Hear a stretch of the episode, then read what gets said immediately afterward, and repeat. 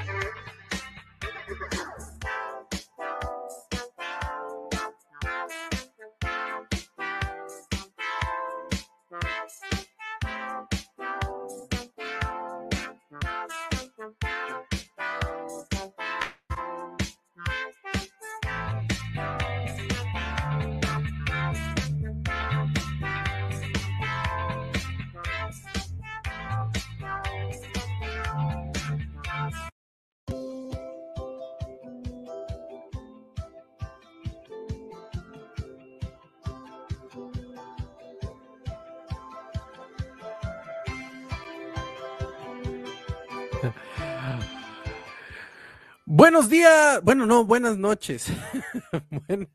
buenas noches, Jalapa de los árboles. Solo tenías una misión, no cagarla. No, güey, es que me apendejé aquí por estar haciendo cosas que no debo. ¿Cómo estás, mi querido Doug Olivares? Que hoy te tengo más congelado que la cara de Laida Sansores. ¿Cómo estás, mi querido Douglas? bien, bien, bien. Eh, solamente una disculpa, pero es que los internets andan, andan raros. Y es que todavía no contrato mi poderosa, eh, ¿cómo se llama esa madre? Mi super chip de internet de CFE. Lleva pura madre, ¿verdad? Pero nada más quería hacer el comentario baboso. Estúpido. Pues sí, hoy estamos en un nuevo programa de este, un nuevo capítulo de este programa sin nombre, transmitiendo para todos ustedes a través de la señal de permanencia voluntarias de escenarios de terceros. Y hoy tenemos un programa calientito, un programa que, pues, la verdad, entre tanta cosa, entre tanta desgracia, ahorita vamos, vamos a empezar a hablar de, un tema muy escabroso. La verdad, es, esa va a ser nuestra primera nota. Pero eh, vamos a tener también muchas situaciones de noticias y sobre todo vamos a criticar esta situación que sucedió en la mañanera de hablar del tren Maya de una forma tan poética como lo hizo mi querida Laida Sansores. ¿Tú cómo ves, Dugi? Ah, es que estamos de mamada en mamada, güey. O sea, cada cosa que está pasando. Fíjate, que es curioso porque en la semana pasada grabé el podcast de Políticamente Incorrectos allá en Agenda MX con el buen Tomás González Corro. Y el tema era, pues, las múltiples chingaderas que están pasando, los múltiples incendios que están pasando mientras el, el presidente López Obrador está tragando alambre. Pero, güey, estamos diciendo, no mames, hay un chingo de problemas que está enfrentando, güey, que está malabareando muchas cosas al mismo tiempo. Pero siguen pasando madres, güey, desgracia tras desgracia, cabrón. No seas pinches mamón. Cada pendejada que le pasa, que, ya no saben ni, por dónde le está llevando, este, lloviendo la reata, güey. Y, y el asunto son las acciones desesperadas para desde su púlpito presidencial, que es la mañanera, güey, intentar rescatar las, las cosas con puras palabras, a pura salivita, güey, no mames. Pues fíjese, sí, eh, eh, literal fue un incendio, lo que, otro incendio que se le, se le abrió ahí al presidente. Esta situación que ocurrió allá en Ciudad Juárez, eh, allá en, en, la, en, la, zona norte del país. una situación muy lamentable, tenemos que, tenemos que reconocerlo, digo, cuando, cuando son cuestiones de relajo, pues, pues lo, lo, lo hacemos muy, muy enfático. Pero hoy, hoy sí tenemos que, que, ponernos un poco serios porque la verdad, la muerte de 39 personas, bueno, había, primero eran, había sido 39, pero ya ahorita van 42 personas muertas. Y este, la muerte de 42 personas allá en un centro de detención de migrantes allá en, en Ciudad Juárez fue la nota de la semana la nota de, del mes prácticamente para, terminar el mes, eh, aparte de todas las más que, más que han sucedido. Pero esto habla perfectamente de las cosas que están sucediendo en este país. Como bien dijo Doug Olivares, incendio tras incendio, situación tras situación. Y el presidente de la República ahora ya no culpó a Calderón, digo, ya sería mucho cinismo culpar a Calderón. Ahora se dedicó a culpar a los migrantes. Resulta que fue una protesta, eh, eh, bueno, las versiones que tiene la presidencia de la República es que fue una protesta que se salió de control, una protesta que empezó en, en una de las salas de, de ahí del centro de detención. Quién sabe cómo se inició el fuego, porque según lo que estaba escuchando en la mañana al, a uno de los abogados de ahí, de los familiares, que dicen que pues los cachean, o sea, no hay forma de meter nada ahí adentro y comenzó un fuego que terminó con la vida de 39 personas. Un nuevo frente se le abre al presidente de la República porque recordemos que al inicio de esta administración el presidente decidió ser pues literalmente la migra de todos los migrantes aquí en este país. ¿Tú cómo ves, mi querido Fíjate, dicen que, que para empezar, los migrantes estaban haciendo lo que hacen los migrantes, que es andar pidiendo dinero y echarse ahí algunas suertes en los cruceros de, de, eh, Ciudad Juárez. Entonces dicen que pues inició todo porque como que los empezaron a concentrar en esta eh, campo de concentración, bueno, en este centro migrante, ¿no? Para atender migrantes por invitación del alcalde de Ciudad Juárez, que digo, no, es como que hay muchos migrantes, llévenselo, ¿no? Los detuvieron y se los llevaron. Entonces, desde ahí empiezan, eh, desde ahí empieza el presidente a decir que fue una cuestión de este, una protesta porque no querían estar ahí. Entonces, como tú dices, a mí se me, cuando escuché eso, y que un incendio y que ellos lo habían dicho, que el presidente decía que empezaron a hacer fogatas de colchones, ¿no? Colchonetas adentro de la. Sí, colchonetas. pues de, la reja, ¿no? Vamos a decirlo así. Y yo pensé, bueno, exactamente lo que tú dices, que no los catean, no, no, los, no los cachean, o cómo puedes meter algo que genere fuego, ¿no? Eh, claro. Por, lo mismo de tener, de, tener seguridad en, el lugar. Bueno, pues, esta, esta cuestión vino. Entonces, el presidente lamentó, pues como siempre, lamentó, no que no, qué bueno que se murieron, pero ya, lamentó la muerte de 39 migrantes. ya el único que le faltaba decir. Nacional de Migración de, de, Ciudad Juárez, ¿no?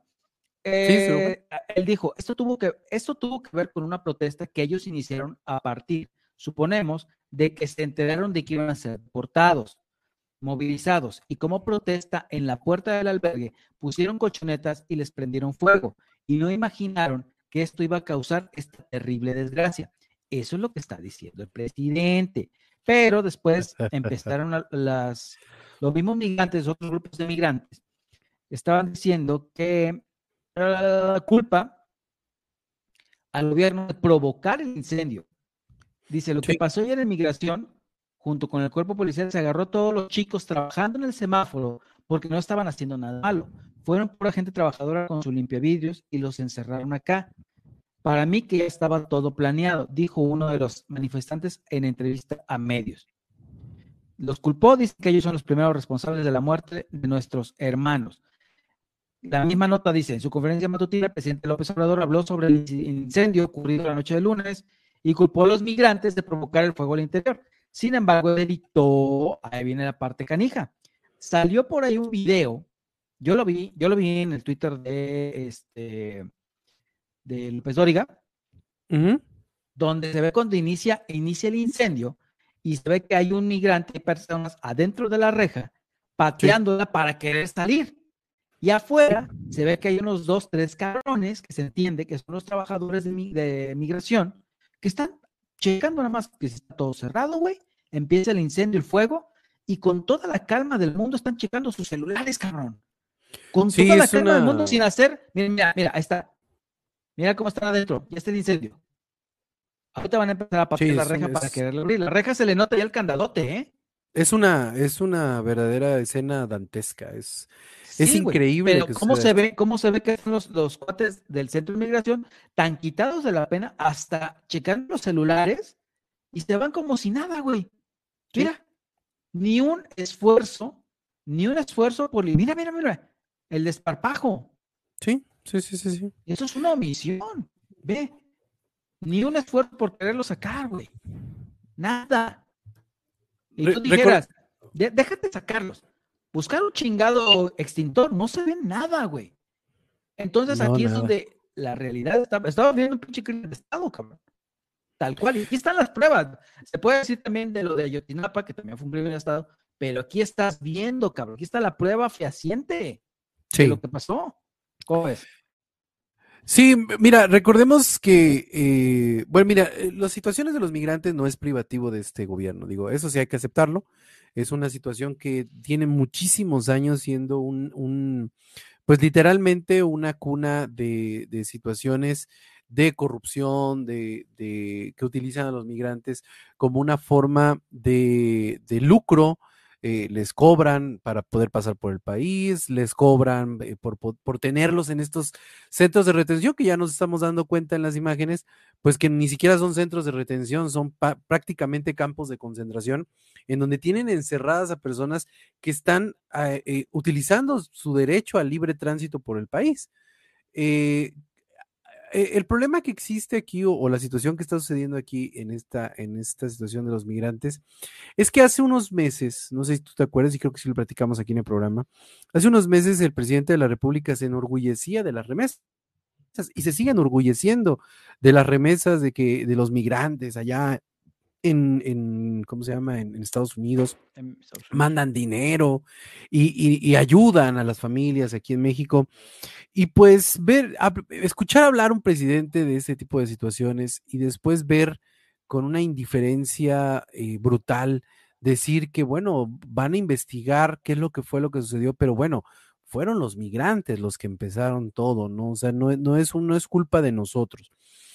Eh, recuerda, recuerda, y tú lo sabes como, como, como abogado, pues los, los delitos son también por omisión, ¿no? Claro, aquí hay una omisión. Y si, existe una omisión de, de, pues, responsabilidades, pues yo creo que tiene, tiene que existir una situación en donde alguien tenga que caer. El problema de la cuarta transformación y el problema de este tipo de situaciones, pues es que nadie cae. Ya lo vimos, por ejemplo, con lo del Segalmex, con, con lo de Ovalle, nada más lo cambiaron de un lugar a otro. Y, y, nadie, nadie sale este, raspado en este tipo de situaciones. Hoy lo que sucede, sí podemos decir todos los mexicanos, fue el Estado, porque el Estado es el Instituto Nacional de Migración, no es una agencia municipal, no es una agencia estatal, es el Instituto Nacional de Migración. Es una dependencia federal, es una dependencia que depende de los cuerpos armados, el ejército mexicano. Es una situación de omisión que debe perseguirse hasta el último hombre. ¿Y sabes qué es lo que va a pasar, Dui? Que no va a ocurrir nada. Ese va a ser el problema. Pero aquí viene lo curioso, que ya dentro de la 4T, por ejemplo, a Dan Augusto le andaba echando bolita a, Ebrard. Lo primerito. Ah, sí, sí, sí, De aquí viene, una serie de cosas, cabrón, que no nada más esta desgracia, güey. Donde podemos decir esto. La 4T es una desgracia tal que ni siquiera, ni siquiera los extranjeros se salvan, cabrón. Así está la situación ya, ¿eh? Cabrón, Así está el pedo. Pero, pero, pero se desgranan, se están desgranando muchísimas cosas que coincidentemente de él, aparte de que dije que, grabé este, este contenido con Tomás sobre todas las desgracias que están pasando, acuérdate que hace unos 15 días, 10, 15, hace una semana, estábamos hablando precisamente de este reporte de este, abusos en los derechos humanos que hizo un departamentito de Estados Unidos, según el presidente de la ah, República, güey. y precisamente viene sucediendo esto, cabrón. Sí, sí, sí. Esto viene sucediendo. Entonces, el presidente ya dijo que la clásico, güey no va a haber impunidad, ya va a solicitar a, la fiscalía, va a solicitar a la fiscalía, que es autónoma, dijo, este, que investigue sobre este pedo, porque no va a haber impunidad, güey, ¿eh? nada de esto. Y va a pasar lo mismo que con los mineros, güey, de la, sí, claro, sin duda. Y, duda, y, viene otra cosa, ¿cómo? No solamente eso, sino que Adán Augusto luego, luego aprovechó para tirarle mierdilla al otro, a la otra corcholata presidencial, que es Marcelo Ebrard. O sea, para empezar a tirar mierdilla. claro. Por otro lado, al mismo tiempo, el, embajador de Estados Unidos, Ken Salazar, tirándole mierda al gobierno de AMLO porque cuadra precisamente con, sí, estos son los riesgos de una mal, mala estrategia de migración, ¿eh? Hay que poner cartas en el asunto. yo, ¡ah, la madre! Cuando Ken Salazar, la semana pasada, también se echó ese gancho fino de por qué no invitamos a Manuel Barlet a Estados Unidos. Esa fue otra, güey.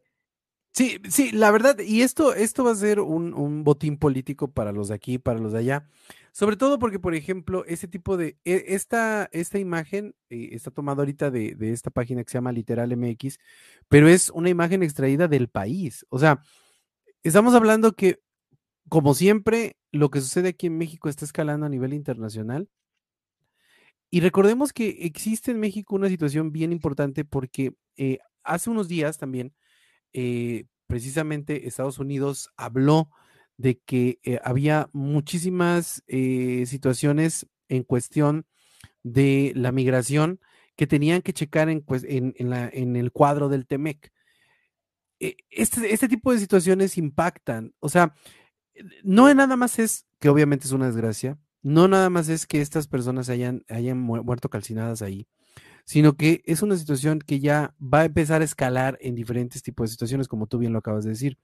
Y ahora, con esta situación que están diciendo del TEMEC, que no se está llegando o no se están llegando a acuerdos, el presidente de la República tiene de nuevo otra, otro incendio más que va a pegarse a esta desgracia, que va a pegarse a la situación del narcotráfico, que va a pegarse, porque recordemos que esta semana también eh, un banco de allá, no me, acuerdo si fue un banco de Estados Unidos, creo que sí fue el, este, un banco de Estados Unidos acusó a el Banco del Bienestar de eh, hacer lavado de dinero. Y ya no les va a mandar la lana a ellos Y ya no directamente. les va a mandar la lana a ellos directamente, sino que va a mandarle este, la lana pues, por los terceros que siempre han estado ahí. Entonces, esto es algo bien, bien preocupante porque los afectados, al final de cuentas, van a ser los migrantes. ¿Por qué? Pues porque no pueden quedarse en el país, no pueden algunos regresar a sus países de origen porque no tienen recursos, porque no tienen, no tienen una forma de que allá en sus países les, les, ah, les puedan em, ayudar a estar seguros, no pueden ingresar a Estados Unidos. Literalmente Ojo. están en un limbo, güey. O sea, eso está bien, Sí, está pero, bien pero, pero, ellos, pero, pero ojo, carnal, ahorita te digo, digo otras repercusiones, por ejemplo, fíjate, o sea, los frentes, aquí, aquí la cosa no es lo que hace, sino que quién lo dice, el momento en que lo dice. El Papa Francisco, güey, ya dijo que, que, bueno, hay que rezar por la desgracia de los, de los migrantes. Uno. De ahí, este, la ONU ya pidió que se haga una investigación exigió que sí. se haga una investigación, güey. Y, e igual, e igual el, em, el gobierno del Salvador, que muchos de estos migrantes Son provienen del guatemaltecos y Salvador, salvadoreños. Pues el gobierno del Salvador ya exigió que haya una investigación, güey. Ya viene la presión sobre, sobre este tema, porque acuérdate que, como tú dices, eh, si vienen de paso, güey, este, la responsabilidad recae en el gobierno federal y sobre todo Claro, que ya están en las instalaciones del Instituto Nacional de Migración, güey. sí, Es responsabilidad de ellos. Tienen que procurar por sus derechos, por su bienestar, y les pasa a esta madre que se le cayó el teatro al presidente. O sea, yo quiero saber cómo lo va a malabarear, sabemos que es un maestro, pero aquí está la prueba fehaciente de la que acabamos de ver el pinche video, en donde se ve cómo estos güeyes hacen la omisión descarada. Entonces, a ver, ¿cómo chingados le hacen? Tienen que hacer muchos malabares, pero el mundo se le va a echar encima por esto. Y qué curioso que siempre el presidente le ha- han usado también esta cuestión de reclamarle la desgracia de la guardería ABC, que también fue un incendio donde fallecieron menores de edad. Se lo reclaman a Felipe Calderón y el karma es tan cabrón. No me da risa, no me da esto, pero el pinche karma, güey. Las circunstancias, cómo suceden, cómo se alinean las cosas, donde el gobierno de Andrés Manuel y la 4T tienen su propio ABC. Así de Sí. fácil. Y Sí, es que literal, es literal. y con repercusión internacional, que es donde más le está doliendo ahorita al gobierno trabajar los asuntos. Sí. Sí, y mira, y, y el problema es de que eh, lo que siempre hemos dicho, o sea, eh, cuando, cuando son, cuando es cuestión de echar culpas, no, mejor ponte la otra. Está, güey, la pela. Cuando es cuestión de echar culpas, cuando es cuestión de echar culpas, cuando es cuestión de, de- de- de estar hab- hablando de, de otros gobiernos, los demás son culpables. Y cuando es cuestión de solucionar cosas, nadie es culpable. Aquí lo, lo lamentable de todo esto es que eh, otra vez el gobierno de la Cuarta Transformación eh, se dedica únicamente a lanzar excusas, únicamente a ver quién es el, quién, no es quien la hace ni quién la pague, sino quién puede salvarnos a nosotros del chingadazo. Y lo peor es que, como dices tú, es una tragedia tipo ABC. O sea, lo del ABC fue muy, muy, muy, muy, yo me, yo, o sea, yo recuerdo la noticia que la vi en vivo, recuerdo los documentales, recuerdo las, las notas, y fue, creo que ha sido uno de los peores momentos que ha vivido el país. Pero esto es comparable a veces, o sea, personas que fueron quemadas vivas por negligencia. Y creo yo que como mexicano, o sea, como mexicano no queremos que nuestros connacionales vayan allá. Yo, yo he tenido la oportunidad de platicar con migrantes, eh, te- tengo familia que ha ido, a, que fue, que fue allá a, a Estados Unidos con, con, con coyotes y, y la pasan muy culero, güey. Y, y ver, ver que nosotros recibimos personas de, lo, de la forma que sea y, y que los tratemos de esta forma no, no se me hace justo, la verdad. No sé los demás personas, pero a mí no se me hace justo que hablemos de que queremos un mejor trato para nuestros Fíjate, migrantes. fíjate cómo están, cómo están, dale. ¿Cómo están haciendo esta, esto desde la Fiscalía, desde la Secretaría de Seguridad y todo esto? Es- se supone que están señalando a un ante al cual van a pedir una orden de aprehensión porque Sí. ser el migrante que supuestamente inició el fuego. Y también están echando culpa de que los vigilantes son, no son parte del instituto, sino de una empresa de vigilancia ajá. externa, güey. Ajá. Entonces, van a empezar por este punto. No importa si es una empresa privada, la responsabilidad recae en quien lo contrata, güey. O sea, es el tema. ya si subcontratas a esa madre, ya es su, su, su, pedo. Pero ya están empezando esto. Ahora, estoy viendo nada más, nada más le puse Migrante Ciudad Juárez a Google y ya eh, eh, veo las notas, güey, cómo, cómo esto, cómo mediáticamente se van generando muchas cosas. Viene el New York, eh, el New York Times, tiene una nota que dice decenas de migrantes muertos en un incendio en Ciudad Juárez. Hay uno de BBC, de la BBC, que habla del, incendio, dice, incendio en Ciudad Juárez, la tensión que viven las ciudades fronterizas del norte de México por los migrantes que no pueden entrar a Estados Unidos. Entonces ya se empieza a, generar esta, este discurso, esta, esta narrativa, esta dinámica sobre no solamente hablar del hecho, sino todo lo que se desgrana, por qué los migrantes pasan, qué hizo, qué está haciendo México con Estados Unidos para controlar a los migrantes, lo del tercer país seguro, este, tiene que ver mucho con unas cuestiones que se, que se firmaron con Trump. O sea, hay muchas cosas que ya se están desgranando mediáticamente porque es un tema muy fuerte y muy preocupante aquí en, en, México. Y luego hay maneras en que lo hace más dramático. Dice Animal Político, que es un medio que se caracteriza por ser muy, muy, em, ¿cómo se puede decir? Punzante en sus, en sus señalamientos. El título de la nota, Últimamente no, ¿eh? Como que últimamente... Animal Político dice, un, un calabozo Así describen la estación migratoria de Ciudad Juárez. O sea, cómo te van planteando mm, las precarias situaciones que se tiene para el trato de los migrantes aquí en México. Eso es lo más, este, cabrón. Entonces, es ¿cómo, Es cabroso. Sí, güey. Sí. Aparte, hay nota, empiezan a desgranar otras cosas. Yo en la mañana vi una nota de que detuvieron en Oaxaca a unos marinos comisionados a la Guardia Nacional por participar en el tráfico de migrantes, güey porque es un negocio también esa madre, la trata de personas. Entonces, ahí, está, este, este, tema está fuerte, hay que verlo, hay que darle también el seguimiento, a todos los temas hay que darle seguimiento, pero ahorita este es el madrazo fuerte, te digo, por las implicaciones que tiene, por, por, por cómo empata con las crisis de derechos humanos, cómo empata con la total ineptitud de este gobierno, y sumado a toda la ola de desgracias que está ocasionando, ¿no?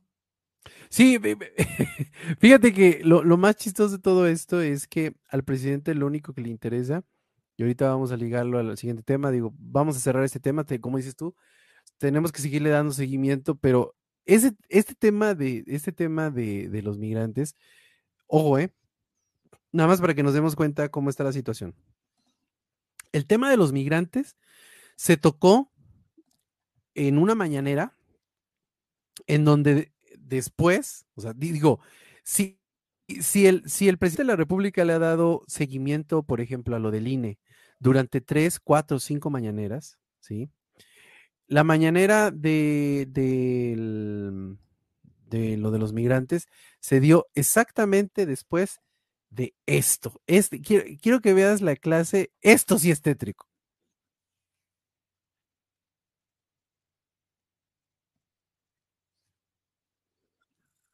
Ponle volumen, Pops. Andrés Manuel, hijo del maíz y del rayo restaurador, hijo de los cuatro puntos cardinales, tú que llevas 32 soles en el alma. No puedo, no puedo, güey. Ya, quita, quita esa madre, quita esa madre. Ya, le, oye, no, pero esto sí es tétrico. Pero ¿sabes por qué, es más tétrico, güey? Porque es lo que le gusta al presidente, güey. Sí, güey, eso es lo que le gusta al presidente. O sea, eso es una nacada, güey, es una mamarrachada, pero el presidente Ciao, los soles, güey, se cree, se cree este, no mames, este, este se cree el señor Tonatiuh, con los soles y la verga, güey. Le mama. No, pero ¿sabes? E, esto es lo más triste de todo esto, güey, es que esto se dio un día después de lo de los inmigrantes, güey. O sea, y es con lo que intentaban limpiar, güey. Date cuenta que, date cuenta que, que a las cuestiones importantes de este país el, viejo le vale madre. Y prefiere que le den este tipo de. Vaya, ni en ex videos hacían, hacen este tipo de felaciones tan, tan, tan públicas, güey. O sea, yo no tengo nada contra la señora, me cae en la mera punta del pie desde que estaba en el PRI, pero sinceramente, esto me parece asqueroso la forma en cómo, pues, pasan la página, güey, nada más, y ya. O sea, él, él, no le importan estas cosas, güey, le importan los números, cuidar los números de votos duros, güey, es lo que le importa al cabrón. Entonces, por eso empezar a echar culpa. Y, y, me, fíjate cómo somos los mexicanos, güey, ya para terminar, que somos tan culeros y hay, unos hay unos cabrones que, tipo los bots y todo esto, que son capaces de decir, chécate la pendejada, lo puse en Twitter, de decir, no, pues, ¿para qué salen de su país? quién los manda a andarse saliendo Ah, para sí, empezar. ¿no? Nunca falta el cabrón que dice eso y yo. Tantita madre, güey. O sea, tantita madre, güey. Cuando si hacen ese tipo de, de comentarios. Porque aquí tenemos también una. O sea, so- o sea, somos especialistas en irnos de mojados, güey. Especialistas en irnos de mojados, pero somos unos pinches xenófobos de mierda, ¿eh? Nada más te Sí. digo eso. Y, y- y yo creo que, yo creo que todo esto, todo esto tiene que, y como dices, como decimos, tiene que tener un seguimiento, tenemos que seguir haciendo, seguir siendo puntuales en todo esto. Pero bueno, la vida sigue y en este país las cosas siguen.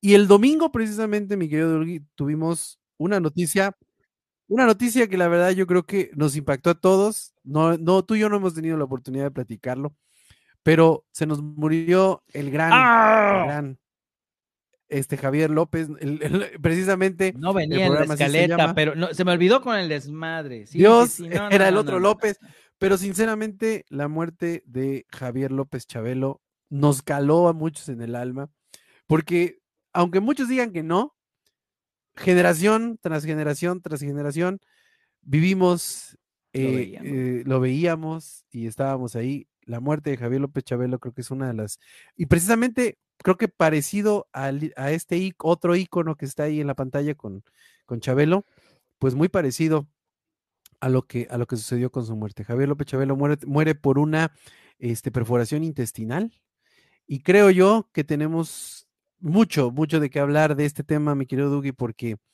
creo No, o sea, que todos crecimos con Javier López Chabelo. Estás, estás hablando, cabrón, de uno de los pilares de la televisión infantil aquí en México, güey. Ese cabrón, Sí. este, aparte, mira, es que hay varias vertientes, porque uno se pone a analizar lo de Chabelo, y una cosa es el impacto cultural, porque es un impacto cultural este güey en, en la historia, en la niñez, en los valores, en todo eso, porque si bien tú, pues, todos tenemos los claroscuros, porque él aparte tiene una hija que no reconoció, etc., etc. Sí. Pero fomentar los valores de unidad, de la familia, eh, un humor limpio por parte de Chabelo, ya que Javier López también llegó a hacer algunas otras participaciones como actor, no Sí. como el personaje de Chabelo. Pero este. Pero el 100% todos esos era favor- Chabelo. Sí, sí, sí, o sea, y tenía un horario magnífico. Y por otro, el, el cómo lo logró ser un punto de, de la mercadotecnia y cómo logró hacer el negocio, porque sabías que él, él pagaba el tiempo aire, güey. Él, Sí, él pagaba el él tiempo pagaba, aire con el sí, que salía el programa y él, todos los anunciantes contrataban con él dentro de su programa Sí. no contrataban tiempo de Televisa. Entonces, él ahí empezó a hacer unas cosas y este, pues no mames, o sea, ¿quién, quién no se levantaba? Es que domingo en la mañana, que luego los papás cansados de trabajar todas las semanas iban a chupar los sábados, todos crudos estaban los domingos y qué decían, ponían el, el típico aplacachamacos, güey, ahí está Chabelo, güey, chinga tu madre, ahí está tu, Sí, ten un chocomil ¿Te frío. a acuerdas que era de tu 7 madre. a 10 de la mañana? a 10, güey. Eran de tres 7 a horas, 10. güey. Tres horas. Sí, güey, y siempre, Sí. siempre prenderlo y estar el pendiente del, del payasito ese que tenía de, que nunca me acuerdo cómo se llamaba, güey, pero el payaso ese de, buenos días, ¿te acuerdas? Ah, sí, sí, sí, me acuerdo. Ay, ¿cómo se llamaba ese que después se murió el payaso, después se murió Sí. el payaso y le, le pusieron animado. Sí, sí, sí, pero ahorita te digo. No me acuerdo ¿Cómo se llama se pinche payaso, pero sí, ¿no? sí. Y nada más iba a eso. Ah, Por, cierto, el programa de Chabelo se grababa los jueves. Siempre quise. Se grababa los Se jueves. grababa los jueves, güey. Sí, Y nunca fue en vivo. Pinche nunca foro, güey. El pinche foro que tenía enorme, cabrón. Que por cierto, ahorita, ahorita de muchas cosas me voy a acordar, pero por ejemplo, este, Dios. Ahorita van a empezar también muchos a crucificarlo y a decir que cosificaba a la mujer, porque tenía a sus, este, a sus chabelets, que ahorita los acabo de Sí, sí, así. sí. Pero sus edecanes, güey, mi papá estaba fascinado con la señorita Cielo, bien me acuerdo. Pero siempre que salían como las TVitas, ¿no? Que tenían con shorts chiquitos Ajá, y tal, sí, claro. bailaban y todo esto, eran las, el atractivo visual y eran las que amenizaban ahí en el estudio, ¿no? Sí. Entonces, este, pues de esas cosas van a criticársela, pero pues A era mí- otro México. A mí lo que Estaba, me mira, encantaba- Chabelo, güey. Espérame, es que es Chabelo, en su programa. Chabelo Ah, programa, nos, su programa. dejó, nos dejó el señor Aguilera, güey. Señor Aguilera. Al señor sí. Aguilera. Este, nos dejó el maestro Jalili. Ah, el Jalili, cómo el, sí, cómo no, cómo el- no. El, el de la orquesta del maestro Jalili. Ángel Jalili, que siempre sonriente, ¿no? Jalili. Este, Sí, sí, sí. Tenía al Que Chayán de en el show. Petatiux. El señor se murió en el show.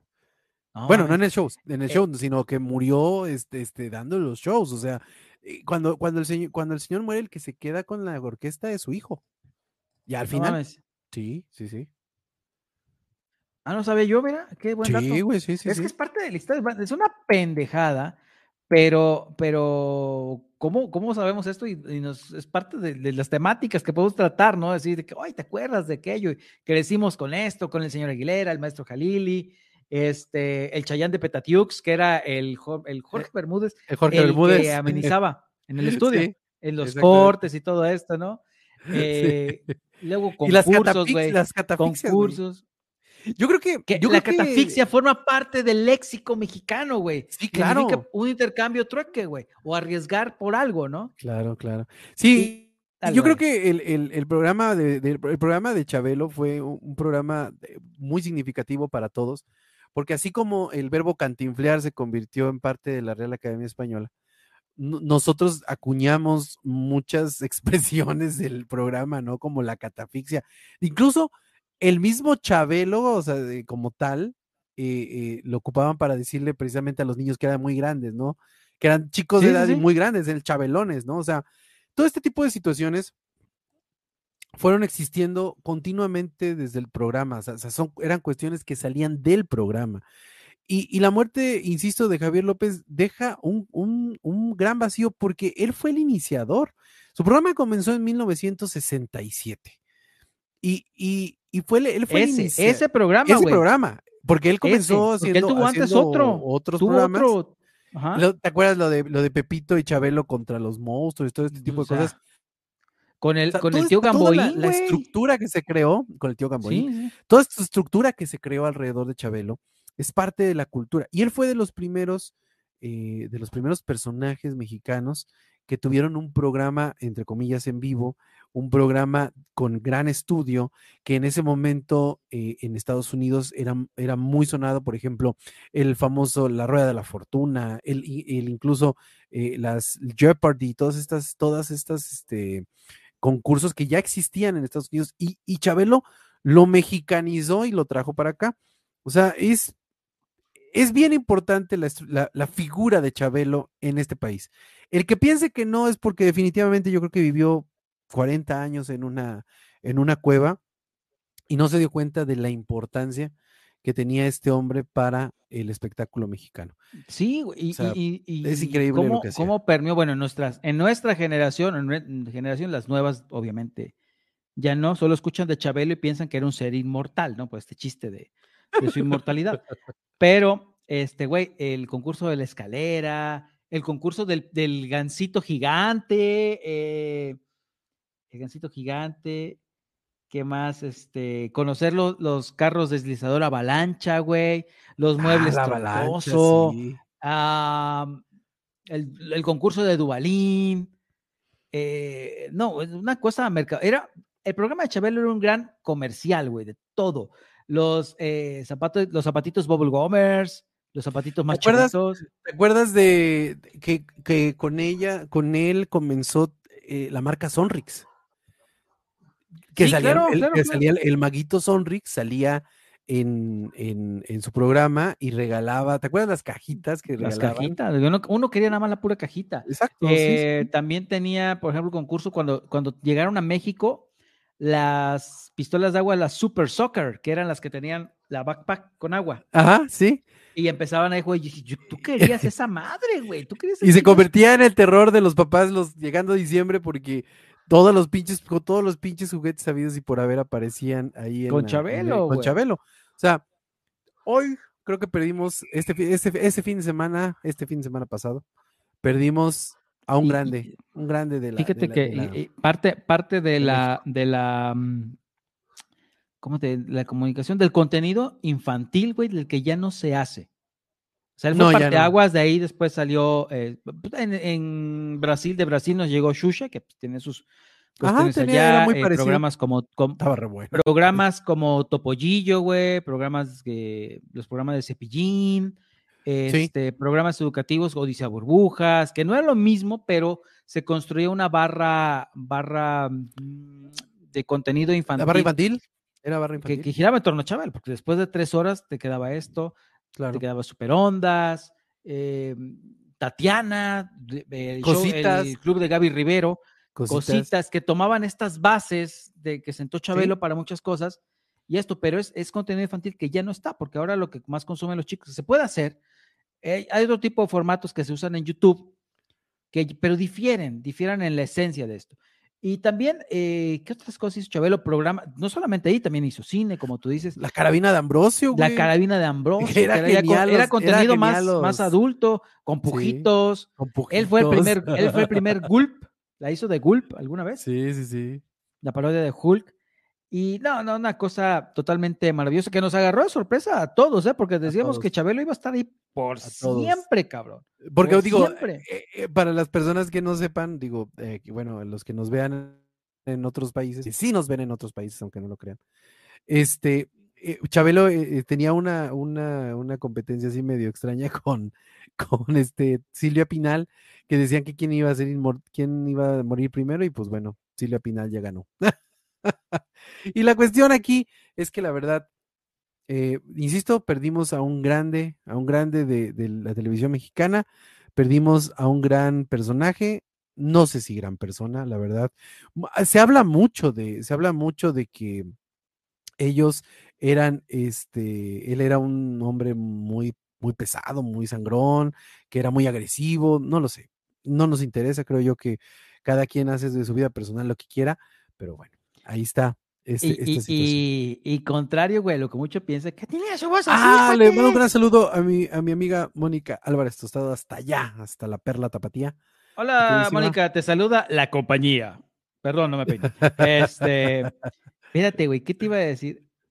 ¿Qué estaba diciendo lo de la Carvila Ambrosio? De, Pues, de eso ah, de que estaba a esa diciendo voz de, Oye, cuate, no, cuate. Ah. Que, por cierto, Chabelo hablaba como Javier Duarte. Este, su verdadera voz, su verdadera voz era una Era voz muy gruesa, güey, Muy sí, imponente, güey. sí, Pero lo veías, lo veía, después de tantos años de verlo, lo vi, yo lo vi en papeles con bigote, lo hacía de un, de un comandante, un, una persona de la autoridad. Sí, la última película serie. que hizo fue Y, güey, el- y- el- y- La conspiración mongol. del- Horrible película. Bueno, ándale, ándale. Pero, pero, pero lo veías él como un señor, pero tú veías al niño, güey. Y dices, niño, comillas, porque siempre desde que lo conocimos, Chabelo era un señor ya arrugado, que traía shorts, que podría parecer algún tipo de pervertido, pero Sí, sí. Todos, nos, todos sabíamos, todos sabíamos que era un señor haciéndola de un niño. Y Sí. todos, y, y se podrá pensar, fíjate, es que la mente es cabrona, güey. Y se podrá pensar lo que te digo como un acto raro o medio kinky en algún otro lado del mundo, güey. Pero cuando le compras esa premisa de que se trató de un niño, güey, tú le entrabas a eso y te valía madre, cabrón. O sea, Chabelo, Sí. Chabelo fue el niño eterno siempre, güey. Y no hablamos, no hablamos de un chaborruco, güey. No, no, no. Chabelo siempre eterno, fue un sí. niño, güey. Sí, Esa es la cuestión. y se. Nunca, Chabelo nunca fue un adolescente, güey. siempre fue un niño. Sí, toda la vida. Y, a pesar de que, magia, y a pesar de que crecía y crecía la situación, siguió siendo un niño. Pero bueno, terminamos. Como Bart Simpson, güey, que Bart Algo- Simpson no- Bueno, pasa de pero es que- años. Es que los Simpson, no, es que lo que muy poca gente sabe es que a lo largo de las treinta y tantas temporadas que hay, cronológicamente hablando, en los Simpson solamente han pasado cinco años. O sea, es, es, es- es un espacio medio extraño ahí. El otro día lo leí que Mac Groening decía, es que no tiene, Bart no tiene que tener 32 años. O sea, cronológicamente hablando, en, en los Simpson está así como simplificado a cinco años. Está bien interesante, luego te paso el, el link. Y Yo- yo siempre regresando... pensé- Yo siempre pensé que tenían la misma edad, pero el contexto se movía. Ajá, o sea, todo el mundo piensa eso, pero siempre no, no, pensé no. eso. eh. O sea, siempre tiene ocho años, cinco y, años. Que, y que estamos en los 90, luego estamos en los 2000, pero seguimos. Es lo que siempre entendí. Sí, pero bueno, sí, ya así. que- Matt Groening tiene, tiene una, tiene una, Ah. una explicación muy interesante. Buen enfermero, papá. Oye, ¿qué más? Y regresando a, regresando a nuestros, de nuestros temas escabrosos de aquí de, de el país, tenemos que hablar de estos nuevos libros de texto en donde el presidente de la República esta semana defendió que los nuevos libros de texto, así lo dicen, no, no lo está inventando, nadie están, son libros de texto, los nuevos libros de texto que eh, tienen la palabra dijites, oístes Dijiste, y vinistes. Y el presidente de la República, Oye, oye, después de hacer esa, sí. de- después de hacer ese, esa observación, pues el presidente de la República dijo que es que el problema somos nosotros, que queremos que, que, que- hablen que hablemos físico, en físico. Y yo, la madre, güey. Qué Y lo peor es que la gente chinta eh, sí se la va a comprar, güey. Sí se la va a comprar. Sí, güey. Pero el problemita, el problemita es que estos libros tienen que ser aprobados por un consejo. Ahí tiene que haber un sí. consejo como de padres que tienen que aprobarlo, expertos, etc. Y ya lo mandaron a imprimir, güey. Ya están impresos los pinches libros, Nueve millones de pesos. pero no han sido, no han sido aprobados, güey. O sea, por quien los tenía que aprobar, Sí. los consejos de padre, no, ni siquiera pasan por ahí. Sí. Y ya lo mandaron a imprimir, güey. Entonces, es una total desgracia, güey. Y, y, Es una pérdida da- de dinero. y mis increíble, nalgas me duelen porque, pues, recuerdo las putizas que me metía mi mamá para que yo escribiera y hablara bien, ¿verdad? Que a veces me sigo trabando, pero tengo el léxico perfecto. Pero, este, ahora que salgan con esta chingadera, güey, con esta, este, esto es asunto, todo por la pinche prisa, güey, de hacer una nueva implantación ideológica y propagandística de la 4T. Dirían Sí. por ahí. Ni, ni Goebbels, güey. Ni Goebbels con llegaron a así, güey. o sea, se quedan pendejos, me cae de madre. Sí, lo que pasa es que aquí eh, lo que están tratando de hacer, o, o según la, la explicación que han dado este, varios expertos, es que quieren, quieren regresar un poco a las cuestiones de educación comunitaria. A mí, a mí lo que me parece muy, muy interesante es que los, ningún maestro, o sea, ninguna, ninguna persona de aula, ni sindicatos, ni nadie se haya expresado ante este tipo de situaciones. Digo, eh, eh, en México tenemos un grave problema que nuestros ni- niños no leen, es la realidad, ¿no? Somos, somos un país en donde, por ejemplo, en comparación con países como Alemania, como Suiza, como Holanda, que leen de 12 a 15 libros al año, nosotros leemos de 2 a 3 libros. Tenemos un, un, eh, funcionarios públicos que ni siquiera han terminado la primaria, por ejemplo, ¿no? Entonces, Oye, creo oye, yo que eh, apuntalar este tipo de situaciones en donde, mm, no sé, o sea, que, que me disculpe quien me tenga que disculpar, pero promover la mediocridad es muy peligroso en un país eso, que eso, es, eso. A que mí es me, a mí me está preocupando esto. Mira, Delito, no solamente ese libro de texto, todo, fíjate, todo este- panorama que te voy a plantear.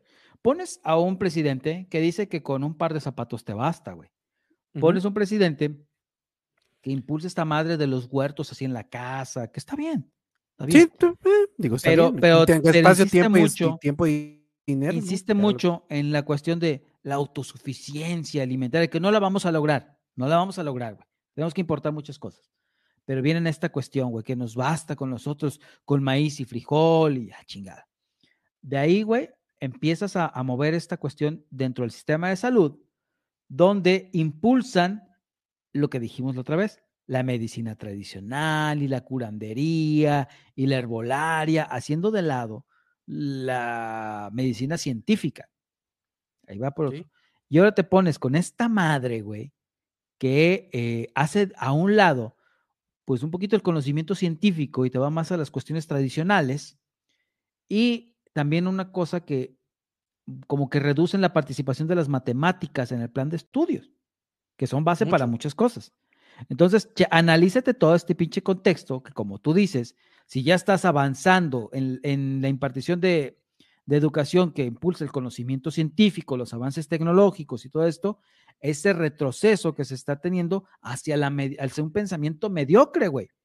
Es lo exactamente, ahí es donde cuadra todo, ¿ves? Es todo un pinche panorama que coincidentemente está llegando a un espectro ahí entre socialista. Yo nada más te digo, porque por ahí es la Sí, tendencia. ¿eh? Pues es que la, la, No las cuestiones es comunitarias son, vienen del comunismo. Comunismo, comunitarias. sí. Exactamente. Sí, sí, claro.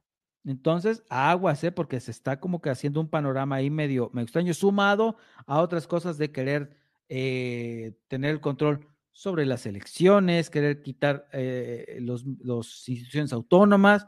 O sea, de a poquito a poquito ves todo esto. Ya vamos en el penú, vamos a entrar ya en el último año de gobierno, así que todavía pueden pasar ahí algunas situaciones que nos salvemos, pero chequen, o sea, el problema es que la- el problema es que precisamente por la cuestión educativa que hemos tenido, que ya por sí era jodida, este, no checamos el panorama, no aprendemos a analizar, a, razo, a razonar las cosas que pasan y a sacar nuestras propias conclusiones. Tenemos que esperar a que alguien nos dé esas conclusiones y mucha gente espera que ese alguien salga en las mañanas en un pinche programa pedorro desde Palacio Nacional a brindarnos esas conclusiones, porque no tenemos la capacidad de analizar todo lo que está pasando.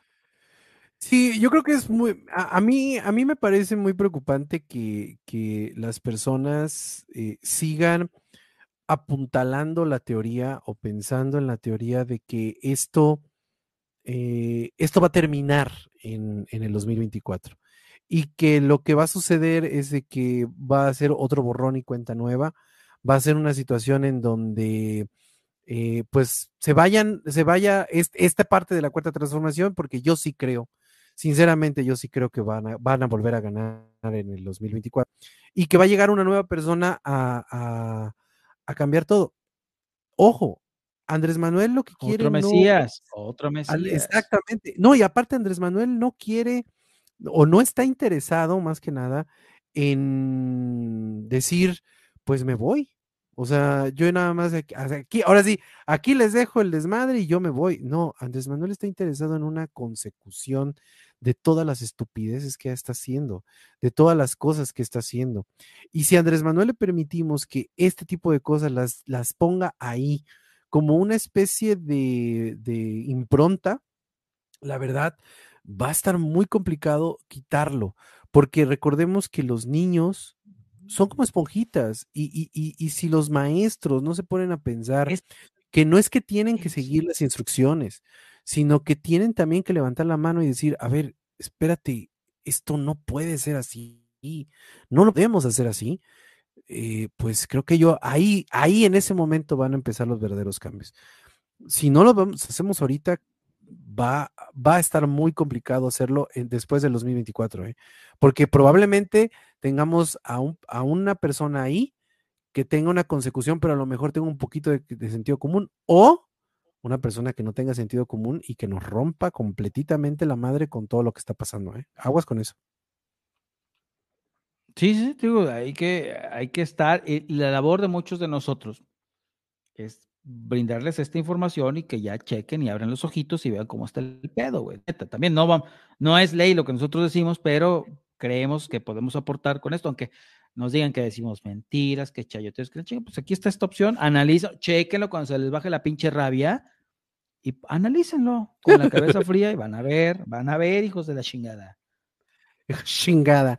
Y oye, y antes, y antes de que, y antes de que terminemos esta, este programa, mi querido Dougie, tenemos que dar esta recomendación. Yo la tengo que dar porque sinceramente, y porque la platicamos entre semana, tenemos que dar esta recomendación. Todo en todas partes al mismo tiempo es una película que ganó el Oscar por muchísimas razones, por muchísimas razones y muy bien llevadas.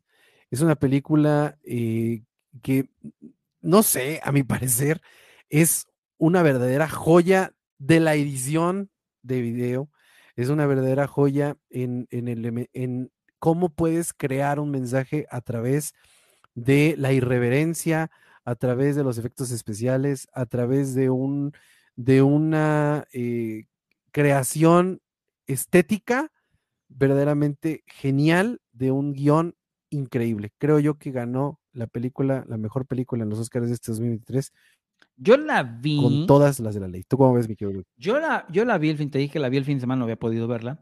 Está pesada. Está, está pesadita la, muy pesada, la película. Hay que estar a las vergas, hay que estar a las vergas para ir captando lo que van diciendo, porque aparte, este, pues son chinos, ¿no? Entonces, taca, taca, taca, taca, taca, taca.